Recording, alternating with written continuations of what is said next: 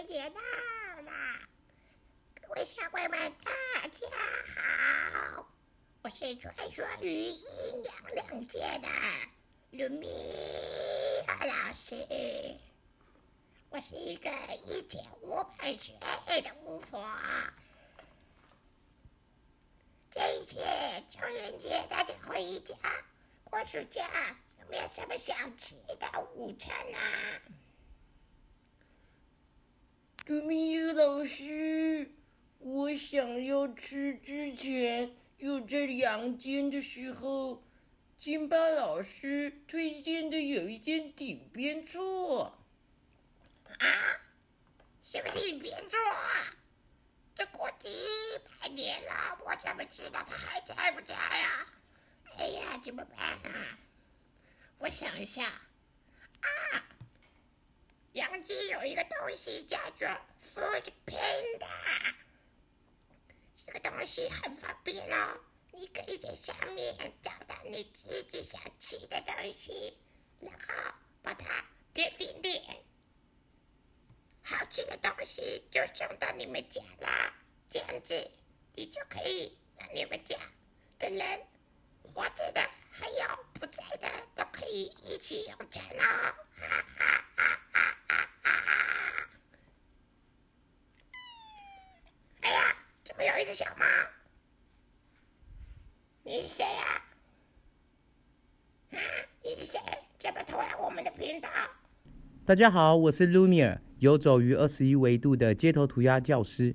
这个 podcast 是由街头涂鸦艺术家女回 Lumi Lumiere 以轻松幽默的方式来和大家介绍街头涂鸦为什么这么酷，让大家对神秘的街头涂鸦有更完整的认识。期待有一天能和大家一起开心的涂鸦哦。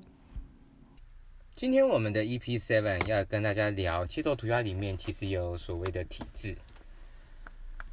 节目开始之前，我们当然这次也有我们的小小主持人不认输，小叔，你有没有要跟观众们打声招呼呢？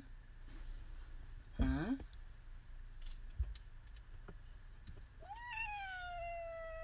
好，谢谢你。在街头涂鸦里面，我们也是有体制的，拿我们。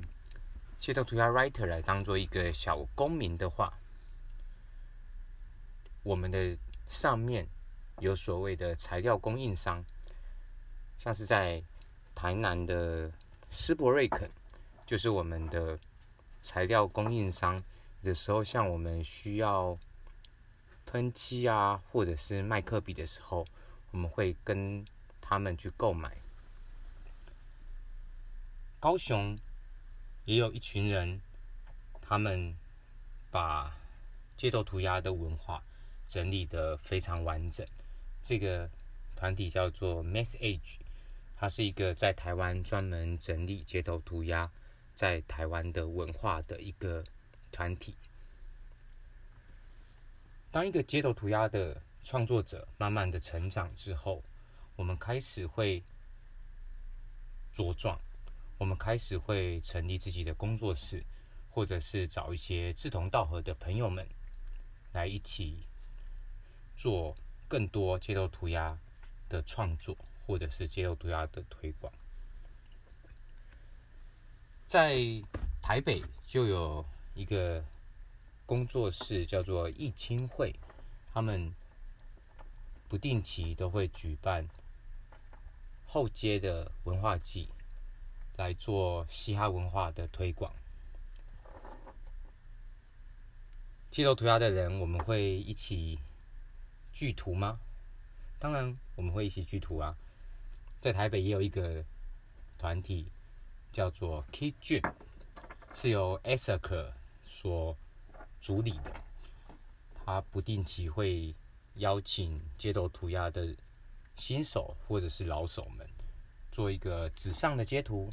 或者是有的时候到墙面上面来作画。在台中有一群大学生，在两三年前，他们做一个非常了不起的事情，他们贷款买了一个很巨大的废弃的飞机，然后在飞机上面作画，画了台湾的在地特色，像是家将文化，或者是各式各样的家将文化。家将文化是台湾一个还蛮有趣的民俗文化。这个团体叫做逃亡计划 X。逃亡计划 X 这个团体，他们在台中的千悦大楼为一个他们的大本营，他们也不断的借由艺术来介入空间，来让台中这个具有历史记忆的千悦大楼，在废弃之后又长出了一些有趣新的生命。在台中也有一群第一代的街头涂鸦。元老级的艺术家们，叫做六号病毒，他们是由雅莫斯还有不同的涂鸦艺术家们，他们一起成立的。像在台南，也有街头涂鸦的艺术推广团队，叫做 IWM。IWM 是由虫子还有小铁这些第一辈的。街头涂鸦资深元老级的前辈们所组成的一个艺术推广团队，在屏东也有一个叫做“七七”的七七街艺所，是由阿胜带领着不同的青少年，无论是街舞或者是涂鸦文化，来让这个嘻哈文化或是次文化。能够不断的传承，不断的一代接着一代。台湾也有一个很有趣的，叫做 DPC。DPC 是由一个乌友他所创办的。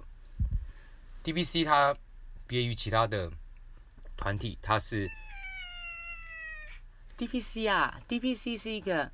很大的街头涂鸦团体，它里啊，你还没看过没关系，我们之后有机会去看 DPC 哈。DPC 里面他们邀请所有的任何人或者是青少年，只要你有兴趣的话，你就可以加入。而且在 DPC 里面，他们是非常接纳不同。领域，大家来做街头涂鸦的文化沉传或者是接棒的。嗯，你想加入 DPC 吗？我没有，Lumia，我没有加入 DPC，我都是大部分我都是一个人，不断的来推广我自己做的街头涂鸦教育这一块。在街头涂鸦里面，我们当然也会有所谓的体制跟伦理。在体制跟伦理里面，如果以女学渊为第一辈的话，我们要怎么样辨别这些前辈的图呢？通常，啊，你是什么？你是什么？用眼睛看啊！你好聪明哦！你怎么知道用眼睛能够辨别出前辈的图啊？啊，我也教你啊！哪有路面哪哪哪有教不认输？你不要乱讲话啊！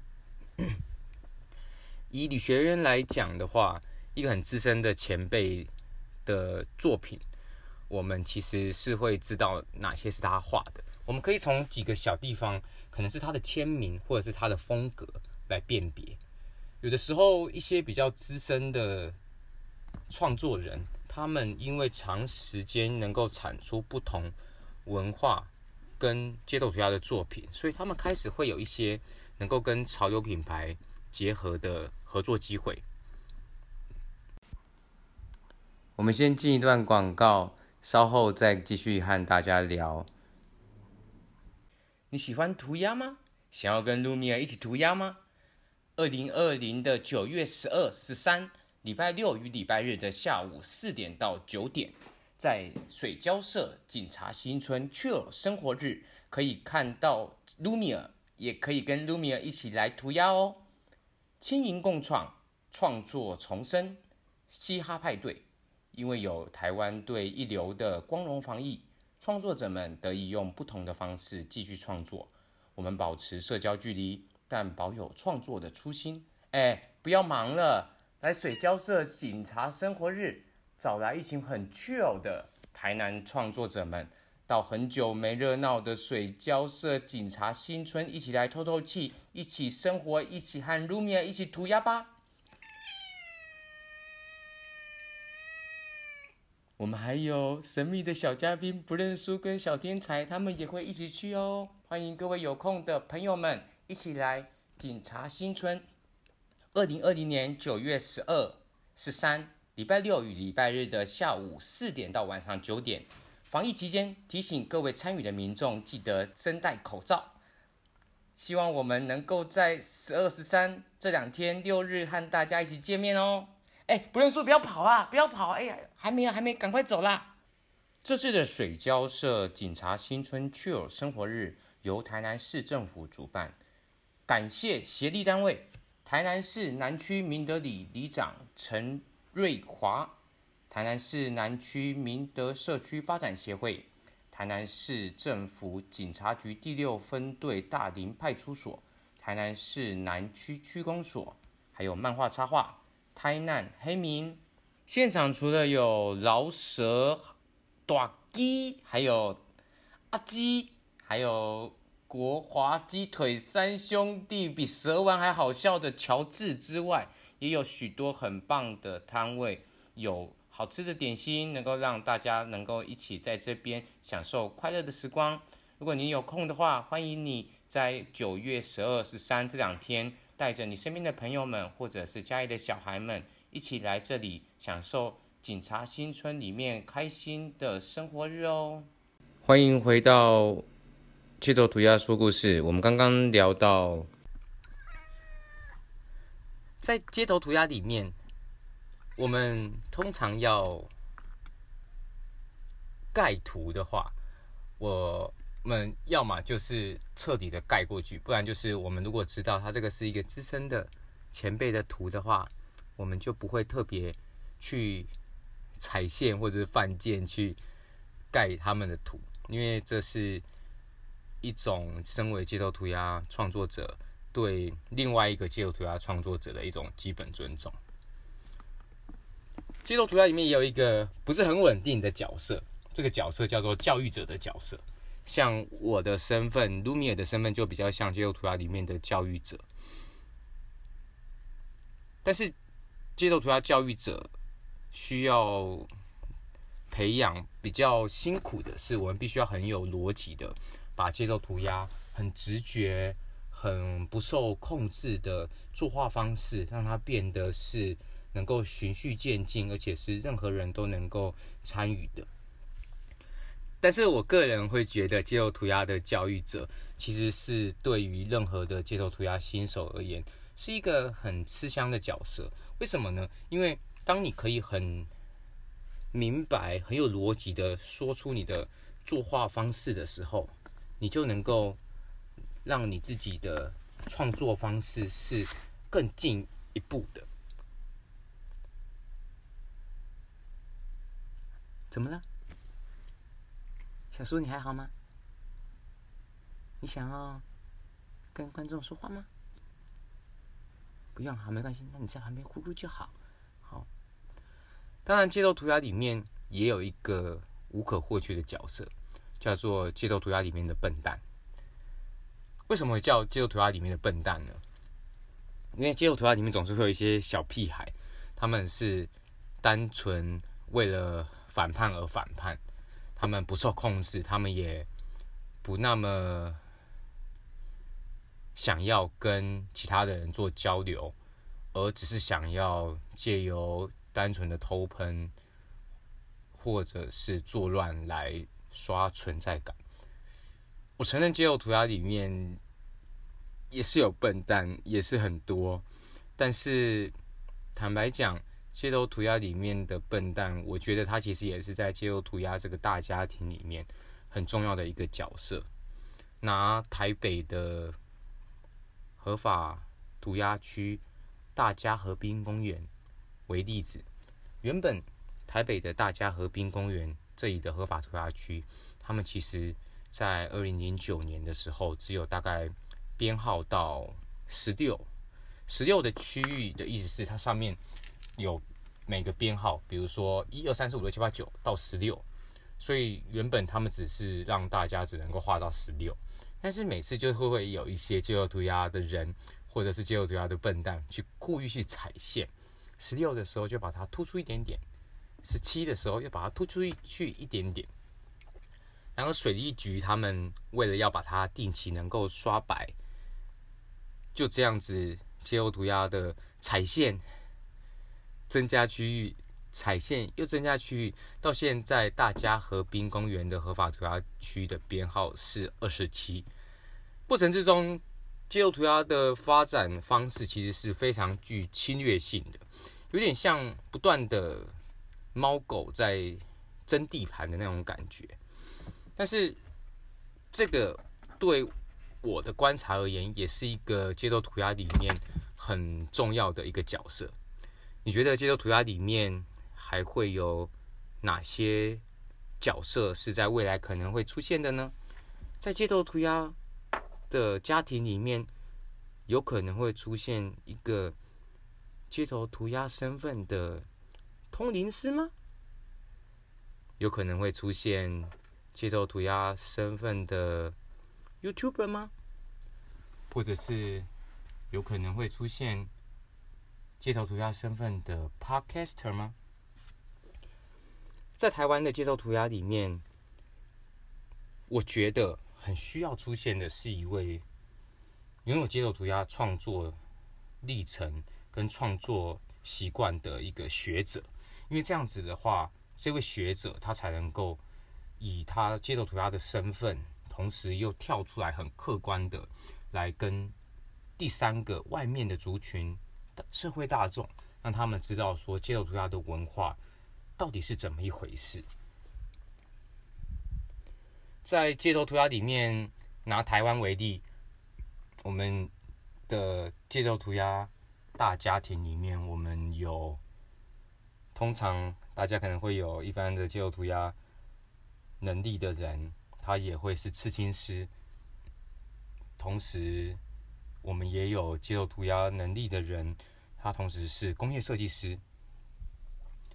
我们也有街头涂鸦能力的人，像是刚刚讲到的乌友，他的另外一个身份是心理治疗师。嗯，也会有一些像是